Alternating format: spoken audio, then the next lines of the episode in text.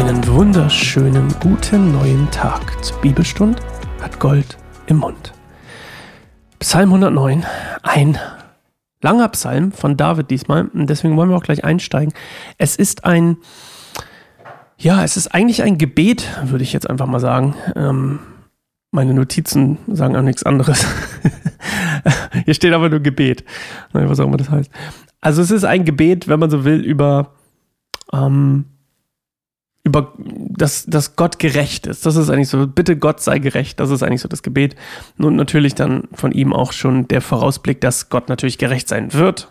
So wie oft David schreibt, so als wäre es schon passiert in seiner Not. Und ähm, was übrigens ganz schön ist. Und ähm, ja, es ist nicht ganz bekannt übrigens, in welchem historischen Kontext dieser Psalm steht. Es kann sein, dass dieser Psalm tatsächlich schon geschrieben wurde, bevor er König wurde. Oder eben während er König war. Aber es besteht ein ähm, Verdacht, dass ähm, er tatsächlich schon vorher geschrieben wurde, in einer Zeit, in der er quasi bedrängt, bedroht und verfolgt wurde. So, das ist der historische Kontext. Und ähm, wir steigen in einer Minute in Gottes Wort ein, im Psalm 101, äh, 100, 109. Und ich, ähm, ich persönlich werde die nächste Minute dazu nutzen, ein bisschen auf den Heiligen Geist in mir zu hören gucken, was er mir zu sagen hat heute und dann mich vorbereiten für Gottes Wort, hoffentlich, äh, oder dass er mich vorbereitet für Gottes Wort, weil ich glaube, dass, ja, es sind Buchstaben, aber es ist auch was Geistliches und das ist ja das, was wir auch hier probieren, warum ich auch möchte, dass wir eine Minute zur Ruhe kommen, um uns auch geistlich darauf vorzubereiten. Okay, bis gleich.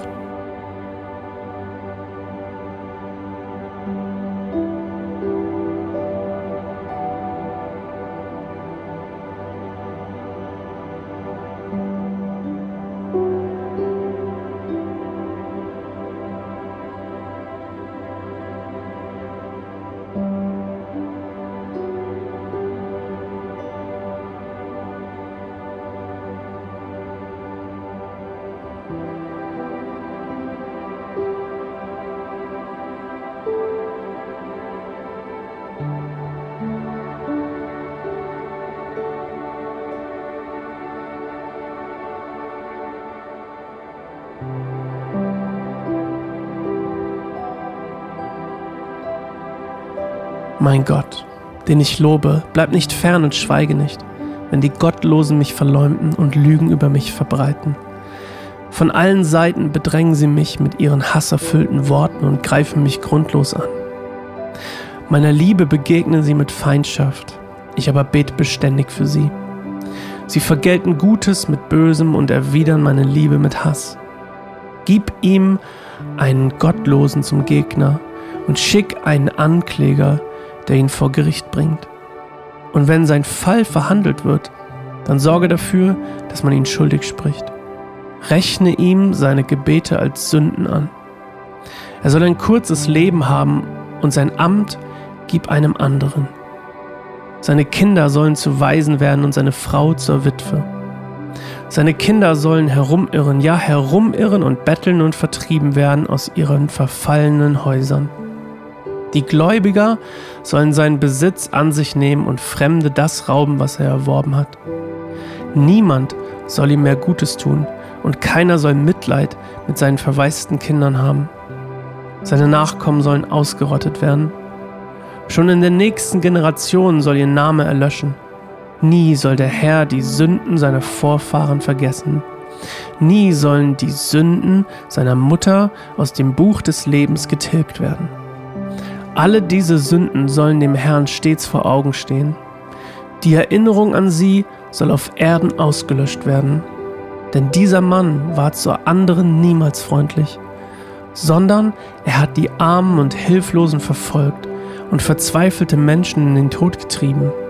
Mit Vorliebe hat er andere Menschen verflucht. Nun verfluche du ihn.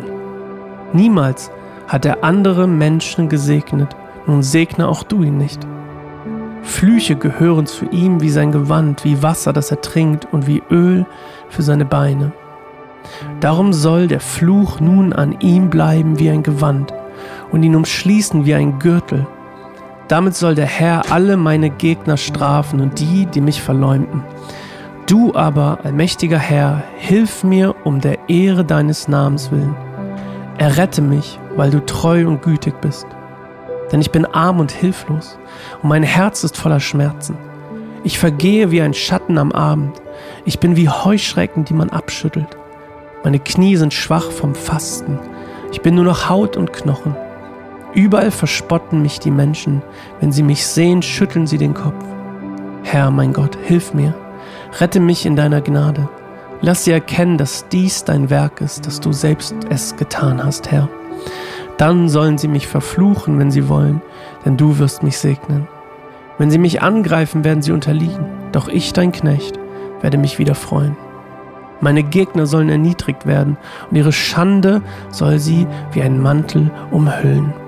Ich aber will dem Herrn stets aufs Neue danken und ihn vor allen Menschen preisen, denn er steht dem Armen zur Seite, um ihn vor denen zu retten, die ihn verurteilen. Okay, David geht wieder voll ins Ganze. David geht wieder voll aufs Ganze und wünscht seinen Feinden nur das Schlimmste. Ich bin immer wieder schockiert.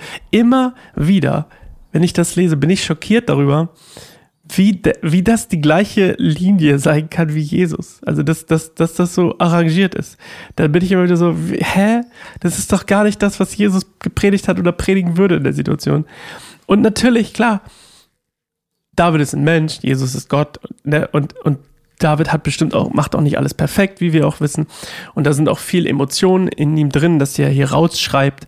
Aber aber dann again, schau, ich, ich denke immer so, wenn ich, wenn ich irgendwas aufschreibe, manchmal meine Notizbücher irgendwas mal so rausblasten muss, wo einfach mal so aller Mist irgendwie auf dem Papier fliegt und dann, und dann, dann, dann streicht man es durch oder so und dann ist es weg.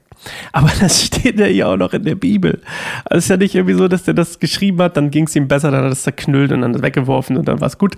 Er hat das, das wurde ja auch archiviert, aufbewahrt, überli übermittelt, überliefert, ja. Ist ja nicht so wie heute, ich schreibe ein Online-Dokument und ein PDF und dann habe ich das da drin. Also das ist ja irgendwie da drin, so. Und warum auch immer hat Gott es so arrangiert, dass es in der Bibel ist. Und ich finde immer wieder faszinierend, dass das so ein krasser Kontrast ist zu dem, was Jesus sagt. Aber gut.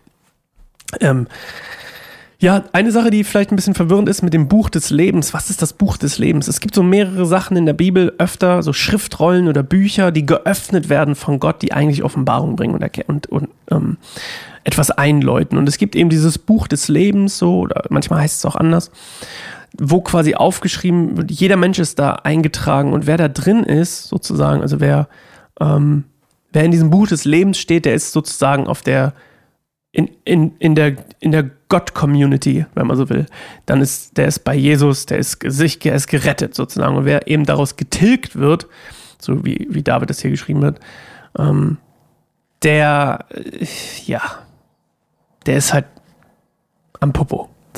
Der ist quasi verworfen.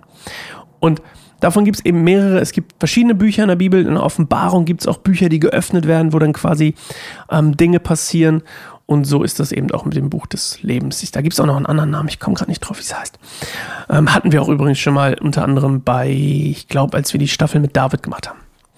Aber gut, ja, es geht hier also auch das Gebet, wenn man so will, um, um das, ja, Gott eben David würde sagen, dass Gott gerecht ist, weil das steht ja den Ungerechten zu. Er betont es ja auch immer, hey, der hat das gemacht, er hat immer alle verflucht, jetzt verflucht du ihn, er hat immer alle ausgenutzt, jetzt nutzt du ihn aus, er hat alle verworfen, jetzt verwerfe ihn. Also er sucht schon Gerechtigkeit, aber er drückt es halt sehr brutal aus.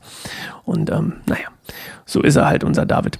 Und mich würde mal interessieren, Sascha at keineinsamerbaum.org, kannst mir gerne schreiben, warum denkst du, ist David so Liegt es daran, dass er Mensch ist? Wo, was denkst du, warum ist David so, wow, so brutal? Warum ist das Alte Testament teilweise so brutal? Und dann mit Jesus eben nicht mehr das Neue Testament nicht mehr so brutal, sondern eher so, hey, der hat dich geschlagen, halt auch noch die andere Wange hinmäßig. Und hier so, hey, der hat jemanden geschlagen, bring ihn um. So. Ja, würde mich interessieren, was du dazu denkst. Sascha at keineinsamerbaum.org. Sascha at keineinsamerbaum.org. Wir hören uns morgen wieder. Und in der Zwischenzeit ähm, lasst doch gerne eine Bewertung da für den Podcast oder unsere anderen Podcasts, wenn du die auch noch hörst. Und ähm, ja, folge uns gerne auf YouTube. Es würde uns super helfen, wenn du das tust und es kostet dich gar nichts und du hilfst uns dabei, ja, Gottes Nachricht zu verbreiten. Und das ist ja im Endeffekt das, warum wir es machen. Okay, bis morgen. Ciao.